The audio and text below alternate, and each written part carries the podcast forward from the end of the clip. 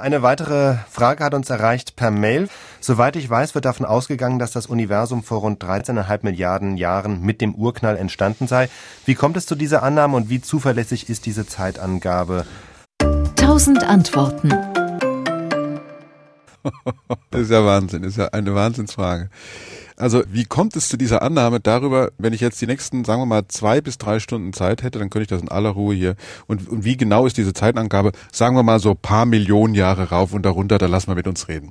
Also mal ganz kurz gesprochen, die wichtigste Entdeckung, die wir je gemacht haben über die Entwicklung des Universums, war die von Edwin Hubble, die stammt von 1928, 29, dass nämlich der Raum im Universum sich ausbreitet. Also der Abstand zwischen den Galaxien sich immer weiter und weiter vergrößert. Nicht zwischen allen übrigens, sondern so Erst ab einem Abstand von ungefähr 24, 25 Millionen Lichtjahren kann man bemerken, dass das Universum expandiert.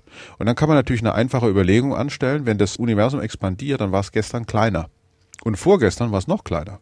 Und dann kann man sich die Frage stellen, ja, wann war es denn so klein, dass es zum Beispiel so klein war wie ein Atom? Und auf diese Art und Weise kommt man in ein Modell hinein, das nennt man den heißen Urknall.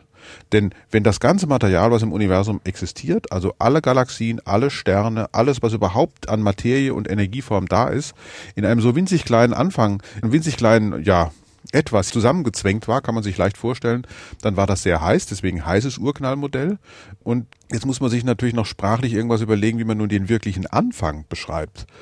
Und da kann ich auch nur wieder sagen, da ist die Grenze der naturwissenschaftlichen Beschreibung erreicht. Denn die Naturwissenschaften sind eine Auseinandersetzung, äh, da geht es um Ursache und Wirkungen.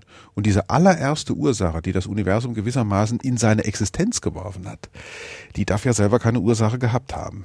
Okay, das, dann wird's philosophisch. Genau, das, dann wird's philosophisch, aber die wesentliche Sache ist, dass also auf der einen Seite Beobachtungen gemacht worden sind, also Expansion des Universums führte zum heißen Urknallmodell und dieses heiße Urknallmodell hat dann Vorhersagen gemacht. Und diese Vorhersagen haben sich alle bestätigt. Und deswegen spricht man heutzutage eigentlich nur noch von diesem heißen Urknallmodell. Es gibt kein anderes Modell, was ähnlich erfolgreiche Vorhersagen gemacht hätte. Wobei Herrn Killinger geht es, glaube ich, wirklich um die Zeit, denn den Schluss von ah, seiner ah, ja. Mail habe ich bisher noch unterschlagen. Er mhm. schreibt, insbesondere von den Kreationisten werden ja die Altersangaben für Universum und ja. Erde bezweifelt. Okay. Also Dann reden wir nochmal über das Alter. Wir definieren in der Physik das Alter des Universums gewissermaßen aus seiner Temperatur. Weil das Universum im heißen Urknallmodell, und das muss man immer sagen wir mal, nebenher sagen. Das ist ein Modell, das aber extrem gut bestätigt ist. Äh, vielleicht soll ich das am Rande noch erwähnen. Wir machen in den Naturwissenschaften keine Verifikation. Wir können nicht beweisen, ob etwas wahr ist. Wir können nur herausfinden, ob etwas nicht falsch ist. Das nennt man Falsifikationismus und ist in gewissermaßen in seiner Aussagekraft wesentlich schwächer, hat aber den riesengroßen Vorteil, dass man eben arbeiten kann damit. Also wir können nur herausfinden, ob etwas falsch ist oder ob etwas nicht falsch ist. Wir können nicht sagen, ob etwas wahr ist. Und bei dem Urknallmodell handelt es sich um ein Modell, das hat also die Vorhersage gemacht, dass das Universum früher sehr heiß war und heute relativ kalt sein muss. Das heißt, die Temperatur des Universums ist ein Maß für sein Alter. So hat zum Beispiel 400.000 Jahre nach dem Beginn des Universums sich die Strahlung von der Materie entkoppelt, wie es so schön heißt. Das heißt, wir können zu jeder Temperatur eine gewisse Art von Physik, die wir gut beschreiben können, angeben.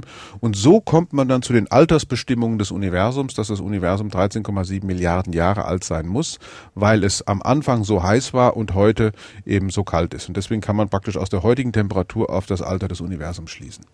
SWR Wissen. Tausend Antworten.